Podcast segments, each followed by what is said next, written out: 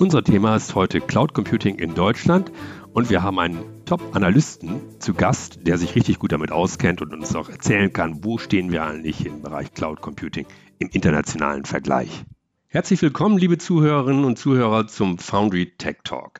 Heute geht es um das spannende Thema Cloud Computing und ich freue mich, dass René Büst bei uns zu Gast ist.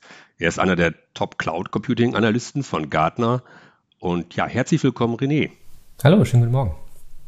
Du bist Senior Director und Analyst und du arbeitest im, im globalen Cloud-Team von Gartner. Ne? Kannst du uns das mal kurz erzählen, was, was, das, was die Aufgaben da so sind? Was machst ja, du da so? Klar, gerne. Ja, äh, wie du schon richtig sagst, ich bin im globalen Cloud-Team von Gartner. Wir sind ein Team von ungefähr 18, 18 Analysten weltweit, äh, verteilt zwischen Amerika, Europa und Asia Pacific. Ähm, ja, wir haben da unterschiedliche äh, auch Schwerpunkte. Meine Schwerpunkte sind äh, im Kontext Cloud Infrastructure und Platform Services. Also beispielsweise, was die großen Hyperscaler machen, äh, aber auch natürlich die kleineren äh, Anbieter, aber auch die andere Seite, die wir Cloud IT Service Provider nennen. Das sind dann also die globalen Systemintegratoren oder generell ähm, ja, IT-Service-Provider, die Unternehmenskunden dabei helfen, erfolgreich in die Cloud zu migrieren oder auch dort erfolgreich ähm, ja, ihre digitalen Szenarien umzusetzen. Also man kann sagen, du bist wirklich von morgens bis abends nur mit dem Thema Cloud Computing beschäftigt und insbesondere mit der Infrastruktur- und Plattformseite. Ja. Das kann man so sagen, ja. Mhm. Ja, dann lass uns doch mal einen Blick werfen hier auch auf den deutschen Markt, den deutschen Cloud-Markt. Ähm, wo stehen wir denn eigentlich gerade so in Sachen Cloud Adoption? Wir schreiben zwar selbst hier in, in unseren Medien, Computerwoche und CIO viel darüber, aber was ist aus der Analystensicht im Moment der Status quo im internationalen Vergleich? Ja, wenn man sich Deutschland, äh, auch Österreich und die Schweiz mal so im gesamten Weltkontext anschaut, sind wir, uns, sind wir eigentlich im guten Mittelfeld unterwegs. Ähm, wir haben äh, uns mal angeschaut, wie äh, wie viel Geld Unternehmen so im Jahr 2021 für Public Cloud im Kontext ihrer IT-Gesamtausgaben äh, ausgegeben haben. Und ja, bei Deutsch, in Deutschland waren das ungefähr 10 Prozent. Das bedeutet, 10 Prozent der IT-Ausgaben sind in Public Cloud gelandet. Ähm, wir haben das auch mal äh, vor, im Forecast gemacht bis zum Jahr 2025 und da gehen wir davon aus, dass Deutschland so etwa ein Wachstum von so 23, 23 Prozent hat. Ähm, ist im weltweiten Vergleich jetzt, hängt Deutschland eigentlich nicht, nicht sehr weit hinterher. Ähm, so weltweit hat, haben Unternehmen 12 Prozent im Jahr 21 für Cloud ausgegeben, als Teil ihrer gesamten IT-Ausgaben. Und da erwarten wir auch so ein Wachstum von 24 Prozent. Also du siehst, wir sind eigentlich nicht weit weg hinterher, äh, aber dennoch ähm, ist da, denke ich mal, noch viel Luft nach oben. Ja, was ist da so das Szenario bei Gardner? Sind wir irgendwann mit, mit 100 Prozent in der Cloud oder wo, wo ist so, so die, die Decke? Ja gut, aktuell sehen wir, Stand, Stand heute, haben wir so ein Pareto. Ja, man sagt im Prinzip 20 Prozent der weltweiten Workloads, die äh, befinden sich schon in der Cloud, aber das sind immer noch 80 Prozent, die halt noch irgendwo sitzen, ne? in der Co-Location, im eigenen Rechenzentrum, irgendwo on-premises beispielsweise. Und da ist natürlich noch jede Menge, wie ich schon sagte, auch Luft nach oben, um die Workloads in die Cloud zu bewegen. Wobei es sicherlich auch Workloads geben wird, die ja niemals in der Cloud, in der Cloud landen werden, weil sie einfach nicht dafür geeignet sind. Ähm, wir glauben auch, dass natürlich nicht, ähm, also wir gehen davon aus, dass es hybride IT-Szenarien in der Zukunft geben wird, ganz klar. Also es, es, es gibt immer noch genug, ähm, ja, auch Unternehmen, die sagen, naja, wir wollen eigentlich gar nicht auch alles ähm, zu einem Cloud-Anbieter verschieben, weil wir einfach mehr Kontrolle behalten wollen. Es existieren Daten, es existieren Applikationen, die, die wollen wir auch nicht aus der Hand geben. Ja, die ähm, sind auch noch nicht mal in einem Outsourcing-Modell, sondern die werden noch on-premises äh, von einer IT-Organisation betrieben. Und da glauben wir auch, dass das auch in Zukunft ähm, auch der Fall sein wird. Also so ein, dass wirklich alle Unternehmen weltweit ein All-In machen werden, Cloud All-In, das wird unserer Ansicht, auch meiner Ansicht nach nicht passieren. Glaubst du, dass es theoretisch denn möglich wäre, ich meine zum Beispiel, wenn ich ein Startup gründe, heute auf der grünen Wiese komplett neu anfangen, werde ich alles vom Desktop bis hin zu meinen Backend-Systemen in der Public Cloud zu haben und dort auch zu bleiben, also nicht ab einer bestimmten Größe dann wieder in ein äh, äh, hybrides Szenario zu wechseln? Ja gut, das hängt natürlich ähm, damit zusammen, ähm, wie groß man am Ende denn auch wird. Ja, du spielst ja auch so Szenarien an wie, wie Dropbox beispielsweise, wo natürlich so viele Daten plötzlich ähm, äh, gespeichert wurden, wo sich dann auch irgendwann gerechnet hat, auch wiederum eigene Ressourcen an der Stelle aufzubauen. Aber ich, die, die Frage ist tatsächlich, und Startups ist natürlich da nochmal ein Sonderbeispiel, weil die natürlich sehr, sehr schön auf der grünen Wiese ähm, auch starten können ähm, ob die denn, ob, ob die irgendwann auch wiederum Teile wieder zurückverlagern, äh, das ist, ist tatsächlich schwer zu sagen, weil man sich dann individuell anschauen muss, macht es für die überhaupt Sinn. Aber es ist natürlich durchaus möglich. Also verneinen mhm. würde ich das jetzt hier nicht. Mhm. Lass uns mal zu den Vor- und Nachteilen kommen. Ich meine, die Unternehmen haben ja einen Grund, warum sie in die Public Cloud gehen jetzt, um bei dem Beispiel zu bleiben. Ähm, was sind es für Motive und wie sind auch die ersten Erfahrungen? Hm. Ähm, da kann ich auch mit von, mit von Zahlen, über Zahlen sprechen. Also wir haben auch vor kurzem eine Umfrage gemacht und ähm, haben auch gefragt, okay, was sind eigentlich so diese typischen Outcomes, die du auch aus der Cloud ähm, herausgezogen hast, wenn du Cloud nutzt? Und ähm, die Top zwei Antworten waren äh, die IT-Modernisierung und der zweite Punkt war die Effizienzverbesserung. Und ähm, wenn man sich mal generell Strategien, Digitalstrategien von Unternehmen heutzutage anschaut, kann man das eigentlich sehr sauber voneinander trennen. Also ich, ich, ich gebe dieses Beispiel immer gerne, weil wenn man über Digitalisierung spricht, hat man eigentlich dieses große Buzzword Digitalisierung und digitale Transformation.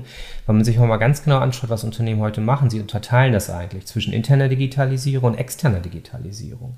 Interne Digitalisierung, das spricht sehr, sehr stark dafür, was ich gerade gesagt habe. Also man modernisiert interne IT-Systeme, ähm, verlagert Dinge in die Cloud, um möglicherweise Kosten zu sparen, um effizienter zu werden und auch die Produktivität zu erhöhen.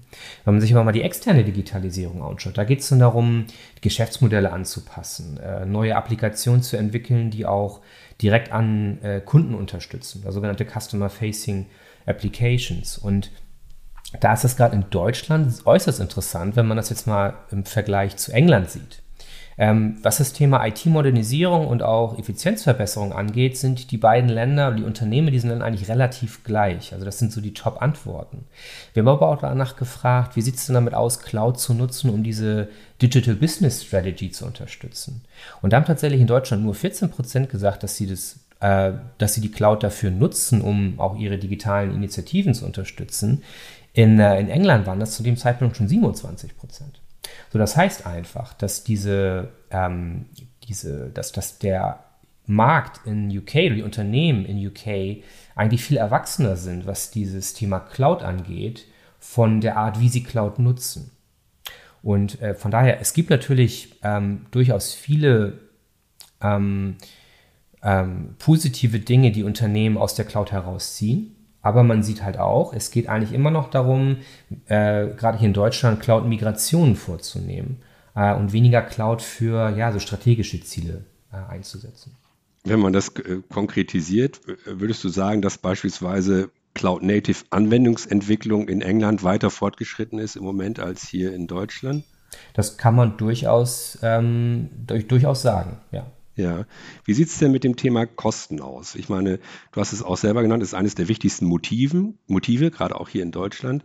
Äh, wird das denn auch erreicht? Werden die Kosten oder die Einsparungsziele auch wirklich erreicht? Oder gibt es dann auch böse Überraschungen?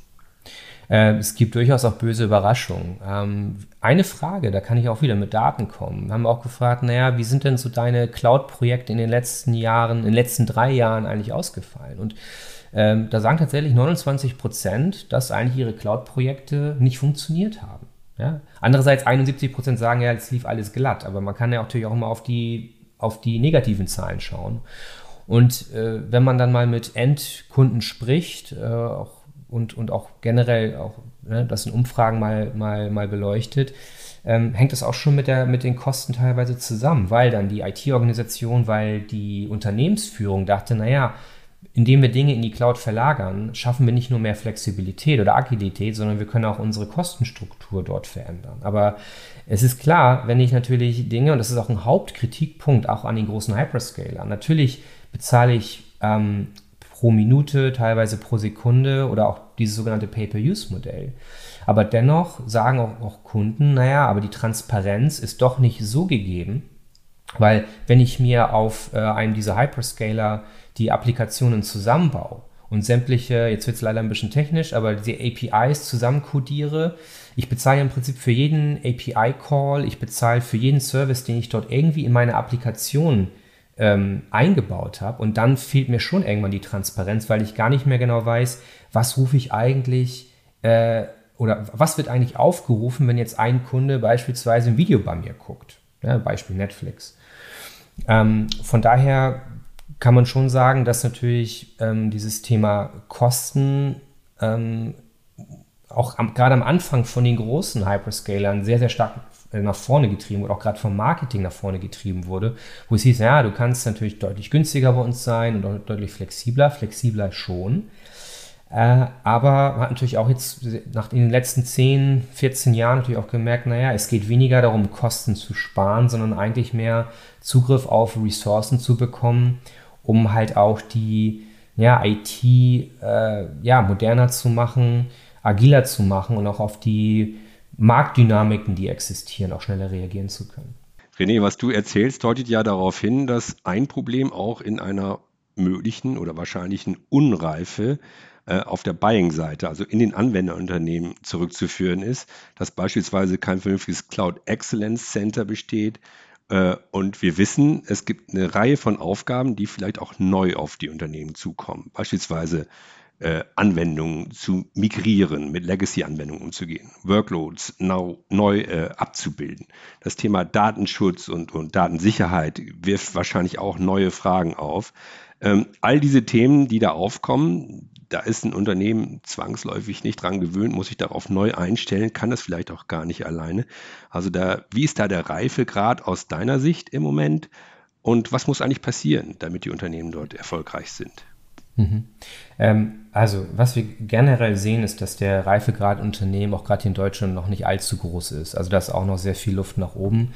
Man darf natürlich aber eins nicht vergessen, wenn man sich den, gerade den deutschen Markt anschaut, sind 80 Prozent der Unternehmen sind überwiegend Mittelständler und nur 20 Prozent sind große Unternehmen, die auch selber ähm, die IT-Mannschaft haben, um sich auch mit dem Thema Cloud ähm, auch lang mittelfristig zu beschäftigen und auch dementsprechend die sogenannten Skills dafür haben, um Cloud-Migration vorzunehmen äh, und auch die, sich mit dem Cloud-Management zu beschäftigen.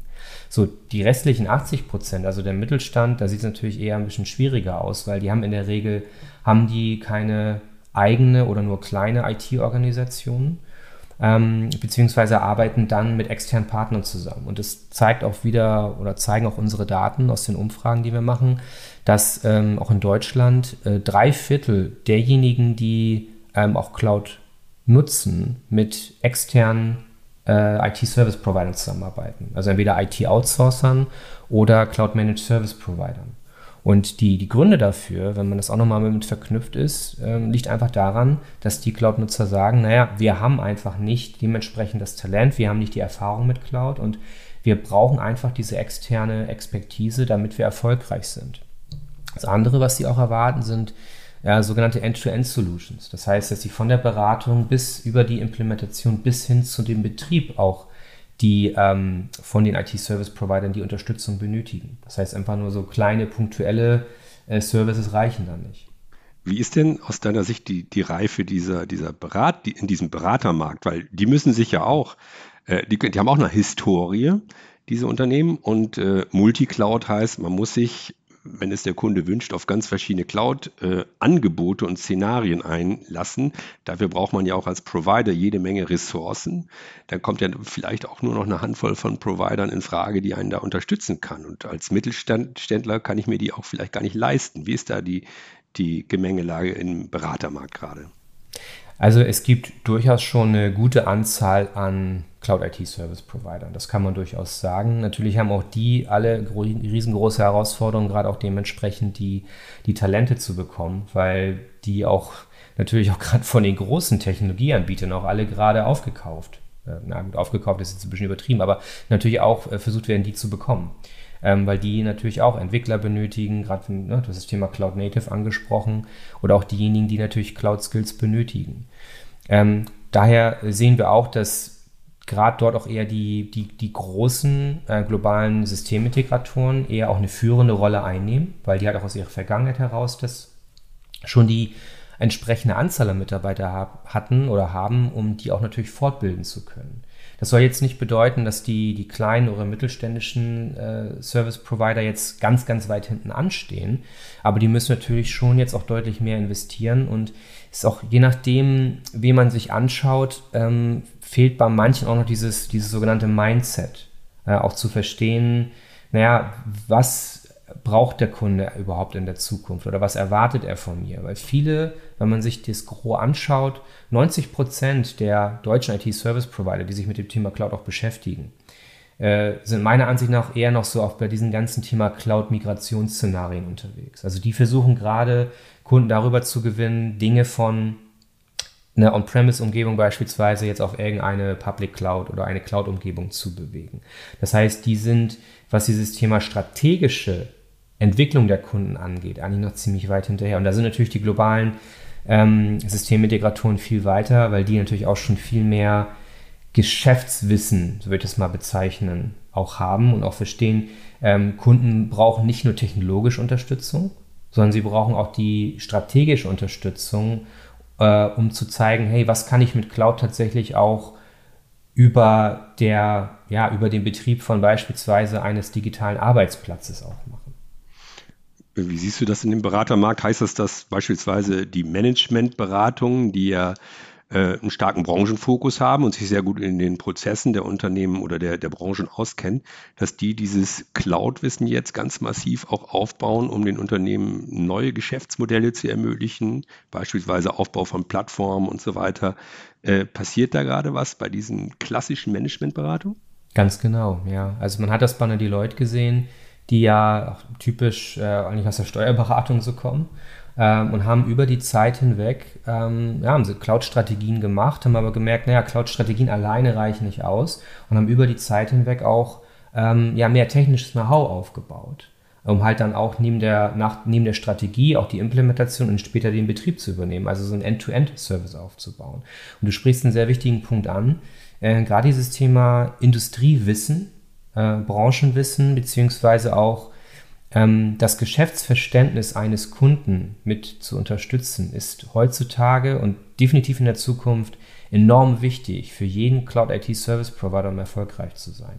Die Großen haben es schon. Wir sehen es, dass auch immer mehr kleinere dazu übergehen. Problem ist natürlich da wiederum die Größe, um das halt auch stemmen zu können. Von der finanziellen Seite, aber natürlich dann auch von den Mitarbeitern. Wir haben jetzt äh, über die Probleme im Übergang ins Cloud-Zeitalter gesprochen. Wir haben aber noch gar nicht die Cloud selber auch mal in Frage gestellt. Es gibt ja möglicherweise auch Themen, über die Anwender reden. Nehmen wir mal das Thema, das große Thema Abhängigkeiten. Traditionell immer etwas, was Unternehmen beschäftigt. Aber vielleicht auch so Sachen wie Antwortzeiten einfach, Performance, Outages, immer mal wieder ein Thema. Da sind ja auch Risiken dahinter. Äh, wie, wie schätzt du diese Risiken ein? Äh, Abhängigkeit ist definitiv ein, ein großes Thema, denn ähm, ich sag mal, wenn man zu viel natürlich nach, nach außen verlagert und die Kontrolle abgibt, hat man natürlich ab einem gewissen Punkt so eine Abhängigkeit geschaffen, ähm, die ist wieder, die ist, wo es sehr, sehr schwierig wird, diese Abhängigkeit wieder oder diese Kontrolle wieder wiederum äh, zu übernehmen. Ähm, und das hat natürlich sehr, sehr viel mit diesem Thema auch Risk Management tatsächlich zu tun. Ähm, wobei Unternehmen natürlich auch abwiegen, generell abwiegen oder auch abwiegen müssen, ähm, wie viel, ja, wie, wie, viel Abhängigkeit möchte ich zu einem, Ab möchte ich zu einer, einem Anbieter aufbauen im Vergleich dazu, was es mir auch tatsächlich bringt.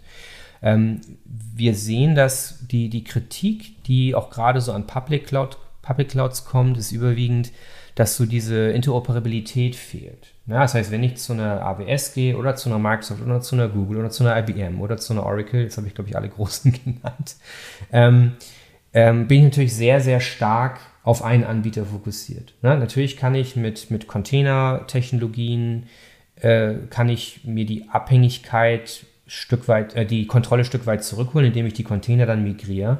Aber je höher ich im sogenannten Stack komme, beispielsweise reden wir mal über Serverless Computing, dann bin ich sehr, sehr stark äh, auch eingeloggt, was auch ein sehr, sehr äh, wichtiger Punkt für Anwender ist, dass sie natürlich ähm, nicht so, eine, so einen hohen Vendor-Login bekommen. Und wenn man sich Serverless bei, den, an, bei allen anschaut, ist Serverless überall auch unterschiedlich implementiert. Und da ist es natürlich auch schwer, wiederum dann vom einen zu dem anderen Anbieter ähm, zu wechseln. Was natürlich auch interessant ist, dass auch nahezu 90 Prozent der Deutschen, die bei unserer Umfrage geantwortet haben und Cloud nutzen, sagen, wir nutzen mehr als einen Cloud-Anbieter. Das heißt, die sind schon in Multi-Cloud-Szenarien drin, um exakt genau dieses Thema Vendor-Login auch äh, zu reduzieren. Also die Abhängigkeit von einem Anbieter möglichst, möglichst gering zu halten. Ich habe dazu äh, heute Morgen lustigerweise einen ganz interessanten Artikel oder Kommentar von deinem US-Kollegen David Linticum gelesen. Der schreibt für unsere Kollegen von der Infoworld in den USA. Und der spricht schon von der nächsten Generation von Supercloud und Metacloud. Und er beschreibt so eine, so eine Abstraktions- und so, so ein Automatisierungslayer, der die Komplexität von, von Multicloud-Szenarien letztendlich verbergen soll. Und was er auch beschreibt, ist so ein bisschen, dass sich das Kräfteverhältnis dadurch verändert, also dass die Anwender ihre Abhängigkeit von den Cloud-Providern senken können ähm, und gleichzeitig die Cloud-Provider dann äh, so, so, so ein bisschen die Macht aus der Hand geben. Ist das ein Szenario, was du dir auch vorstellen kannst? Ähm, also ich weiß nicht, ob die Begriffe so zutreffend an der Stelle sind, aber ich ähm, bin, sehe durchaus auch einen Trend hin dazu hin, äh, dass es wie so eine Art Management-Layer obendrauf geben wird. Also es gibt ja schon Multi-Cloud-Management-Plattformen, das ist jetzt ja nichts Neues. Ja, es gibt unterschiedliche Lösungen, das auch ermöglichen.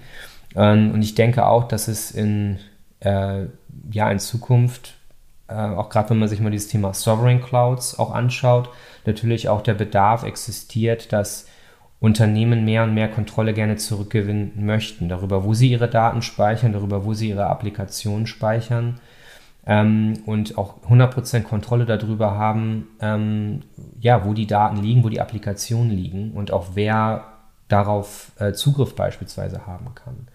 Ähm, wie das natürlich in Zukunft ausschaut, äh, muss man schauen. Die großen Anbieter haben sicherlich wenig Interesse daran, ähm, dass genau, genau, so ein Management-Layer dann irgendwann äh, die Norm wird. Aber ähm, man sieht ja auch andere Projekte, wie beispielsweise Gaia X, die ja auch schon tendenziell sich in diese Richtung bewegen. Die bauen natürlich jetzt nicht so ein Management-Layer, aber wenn man sich anschaut, ähm, was so die, die Gründe dahinter sind, im Prinzip Interoperabilität, ähm, gemeinsame Schnittstellen, bewegen wir uns schon in so ein Szenario, von dem du gerade gesprochen hast. Da sind wir natürlich schon bei ein paar ganz interessanten Stichworten. Äh, Sovereign Cloud, aber auch Gaia X. Gaia X ist ja nun wirklich ein Projekt, also wenn wir darüber einen Artikel in unseren Medien veröffentlichen, haben wir sehr, sehr viele Klicks, äh, weil einfach die Leute gerade so, ja, die beobachten eigentlich, wie so ein gigantisches Projekt offensichtlich an die Wand gefahren wird. Zumindest ist das gerade die öffentliche Wahrnehmung. Vielleicht ist es aber auch gar nicht so. Äh, was ist denn da deine Wahrnehmung von dieser Gaia X-Initiative in Europa? Also ich kann nicht zu 100% sagen, wo das Projekt gerade steht. Ähm, ich lebe halt auch von dem Wissen, was die GaiaX ähm, Foundation öffentlich kommuniziert. Ich muss sagen, ich stehe dem auch sehr kritisch gegenüber. Also ich, ich würde schon mal sagen, es ist eigentlich eher so ein Ankündigungsweltmeister. Also grundsätzlich muss ich sagen, ich begrüße natürlich so eine, so eine Initiative, weil es auch gut ist, dass halt auch Europa sich mit so einem Thema beschäftigt. Aber äh, es ist natürlich sehr, sehr viel Bass am Anfang gemacht worden. Es, wurde, es wurden Ankündigungen gemacht, dass man einen Plan hat oder dass man etwas beschlossen hat, etwas zu planen, was irgendwann implementiert wird. Und wenn man sich mal überlegt, wie viele Milestones äh, jetzt auch in der Vergangenheit gerissen wurde, ist natürlich die Kritik äußerst berechtigt an diesem Projekt. Ja, also eigentlich wollten die jetzt zur Hannover Messe im April 2020 also vor über zwei Jahren, sollten die ersten Projekte oder zumindest POCs gezeigt werden. Und die sind ja bis heute noch nicht so wirklich weit. Ja, man hat noch nicht wirklich etwas gesehen. Es gibt Subprojekte wie beispielsweise Catena X, ähm, das ja durchaus äh, Fahrt aufnimmt. Ähm, und ich glaube auch, selbst wenn Gaia X selber nichts werden würde, das wissen wir natürlich alle nicht, habe ich aber ein gutes Bauchgefühl, dass zumindest Catena X selber etwas werden wird, weil wenn man mal schaut, wer daran beteiligt ist, was da auch gerade für tatsächlich Dampf hinter entsteht, ähm, kann ich mir schon vorstellen, dass gerade in dieser Automotive-Industrie ähm, das erfolgreich werden kann. Und das wäre dann zumindest schon mal ein Teilerfolg von Gaia X, weil die ja sagen, weil weil das ja daraus herausgepurzelt ist, wenn man es genau nimmt. Ist ja ein Subprojekt. Okay, das, das ähm, wäre dann die Automotive-Industrie. Wir haben natürlich noch ganz viele andere Industrien, äh, ja. Banken, Versicherung, Gesundheitssystem, äh, öffentlicher Sektor. Gerade diese ganzen Bereiche, in denen äh, Datensicherheit extrem kritisch ist und wo es auch regulatorische Vorgaben gibt. Also Unternehmen, die wahrscheinlich nicht freiwillig äh, sensible Daten in die US-Clouds äh, heben können. Wie geht es denn für diese Unternehmen weiter? Na gut, es gibt ja ähm, mittlerweile ne, souveräne Clouds. Ich denke mal, in diese Richtung ähm, willst du jetzt gerade gehen, vermute ich mal. Und ähm, also man muss, bevor wir über das Thema Daten sprechen, man muss generell mal schauen, warum werden souveräne Clouds eigentlich gerade, ähm, warum sind die eigentlich gerade so im Kommen oder warum ist das Interesse daran gerade so groß? Und das sind eigentlich drei Trends, die wir wahrnehmen oder drei Gründe dafür. Der eine Grund ist definitiv das Thema Datensouveränität und Regulierungen. Ja, also dass halt dafür gesorgt wird, dass die Daten schon beispielsweise hier innerhalb von Deutschland bleiben, dass sie in unserem Rechtsraum sind, dass man darüber die Daten schützen kann. Äh, man spricht auch von sogenannter Data Residency, ähm, dass die Daten auch ähm, geschützt sind. Das ist natürlich das eine Thema. Das andere Thema ist aber auch dieses äh, kommt aus dem, aus dem Bereich digitale Souveränität oder auch Concentration Risks, wie man im Englischen sagt. Dass natürlich die Applikationen, die Daten ähm, nicht zu stark aus der Hand gegeben werden. Und wenn man sich mal anschaut, wo kommt die überwiegende Anzahl der Innovation, digitalen Innovation her, Cloud-Innovation her, und da kommt nun mal nichts aus Europa. Ja, es kommt aus den USA, es kommt aus, dem, aus, dem, aus, aus China. Ähm, Deutschland selber hat da so gut wie nichts oder nichts, muss man einfach, leider einfach mal so sagen. Und von daher ist natürlich jetzt auch ähm, in den letzten Jahren so ein bisschen mehr äh, Mut, glaube ich, entstanden. Und das ist, glaube ich, auch ein Grund, wo man, den, den man, wo man auch sagen kann, ja, Kudos to Gaia X. Ähm, dass ein bisschen mehr Mut entstanden ist, zu sagen, hey, wir müssen auch mal was Eigenes auf die Beine stellen. Also Thema Kontext digitale Souveränität, wie können wir selber die Technologien entwickeln und auch betreiben? Und das dritte Thema ist halt, ist halt dieses Thema geopolitische ja, Themen, die uns alle gerade umtreiben. Ähm, wollen wir uns abhängig von Anbietern machen, die aus einem bestimmten Land kommen, wo wir nicht wissen, wo es in der Zukunft weitergeht? Ja. Und ähm, natürlich gucken sich äh, dann auch gerade Unternehmen, die auch in hochregulierten Industrien sind, also du hast das Thema Banken und Versicherungen angeschaut, die sind ja allein schon durch die, äh, durch die beispielsweise durch die Bankenaufsicht, sind die ja schon dazu angewiesen, nicht alle ihre Eier in ein Nest zu packen. Also wenn die müssen ja dafür planen, dass wenn Exit-Strategien sind, dass sie halt auch äh, uns als Kunden weiterhin ohne Probleme bedienen dürfen. Das heißt, die sind dort nochmal anderen Anforderungen auch ausgesetzt. Hm, aber es gibt auch durchaus andere Unternehmen, die jetzt nicht unbedingt in hochregulierten Industrien sind, sondern die aber selber sich dieses Thema Risk Management, da sind wir wieder, natürlich auch auf die Fahne schreiben müssen, weil die auch sagen, naja, wir wissen auch nicht, wo es in der Zukunft hingeht. Und ähm, ja, was beispielsweise dann mit unseren Applikationen, Workloads ähm, ja passiert, wenn vielleicht doch die ja, geopolitische Lage sich noch mehr verändert. Also ein Beispiel ähm, aus dem Jahr 2019 ähm, in Venezuela. Da gab es einen Executive Order bei dem damaligen Präsidenten, der im Prinzip Adobe Cloud untersagt hat, Venez Kunden aus Venezuela äh, einen Zugang zu Adobe Cloud zu geben. Und die mussten und konnten mussten natürlich von heute auf morgen den Zugriff einschränken. So, jetzt stellt man sich mal vor, ich sage natürlich nicht, wir sagen nicht, dass das passieren wird, aber jetzt stellt man sich mal vor, dasselbe passiert mit einer Microsoft hier in Deutschland. Dann heißt es plötzlich, hey Microsoft, du darfst deutschen, europäischen Kunden Office 365 oder deine ganzen Cloud-Services nicht mehr zur Verfügung stellen. Dann sind äh, Hunderttausende von Anwendern können von einer auf die andere Sekunde plötzlich kein Office mehr benutzen oder können nicht mehr auf die Daten beispielsweise zugreifen.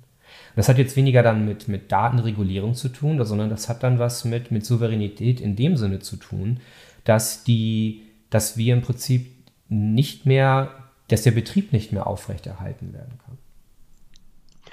Welche Rolle spielt denn aus deiner Sicht ähm, dieses Schrems 2-Urteil noch? Also, dass man ähm, immer noch die Sorge haben muss, dass amerikanische Geheimdienste möglicherweise zugreifen können auf Cloud-Angebote europäischer Unternehmen. Ich vermute mal, dass es nicht allzu häufig passiert.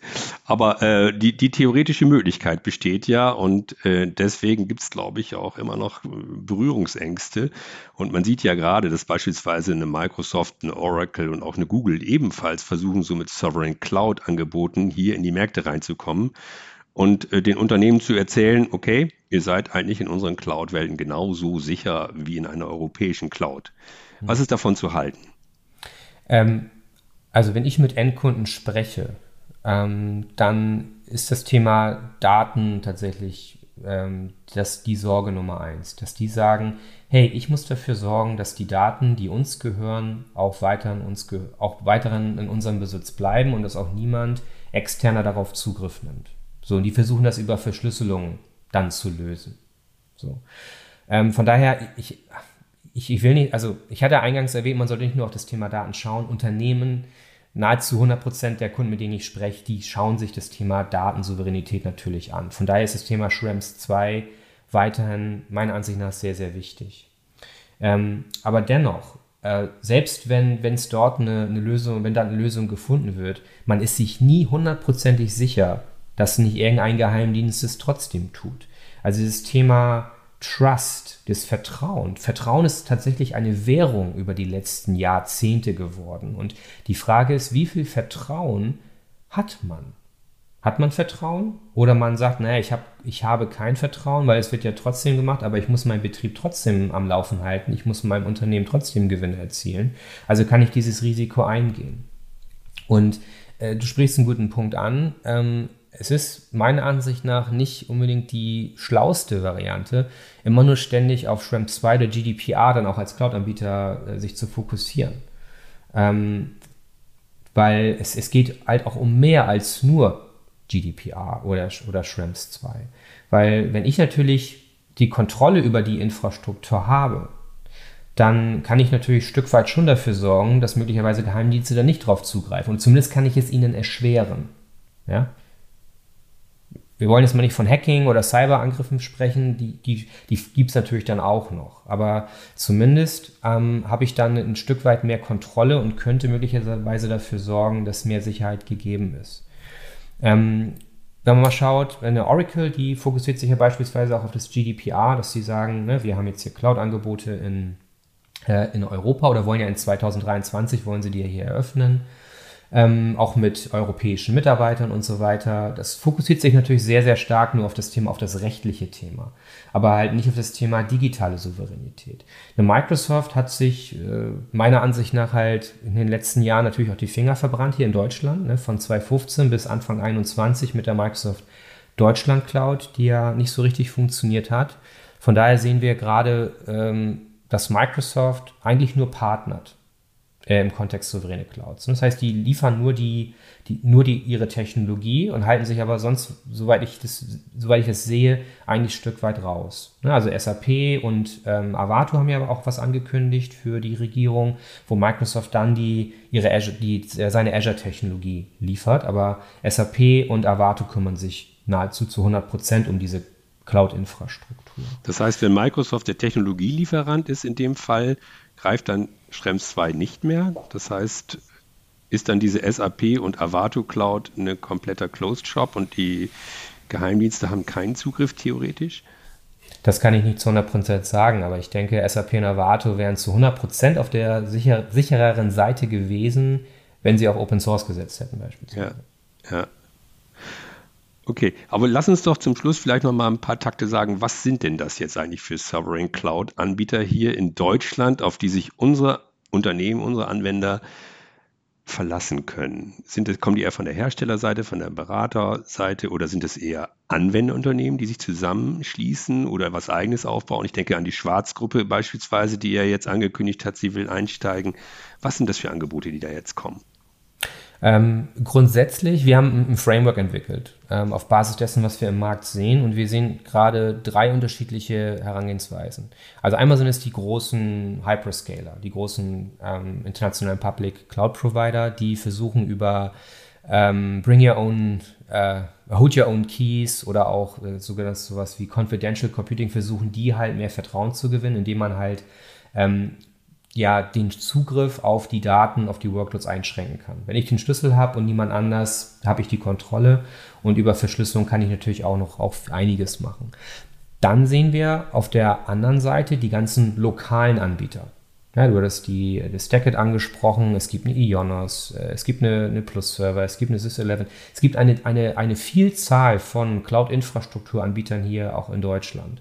Und die sind im Prinzip ja per se souverän, weil kein anderer, anderer Staat, außer der, der deutsche Staat, kann denen sagen, hey, fahr mal dein Angebot runter oder wir wollen Zugriff darauf beispielsweise.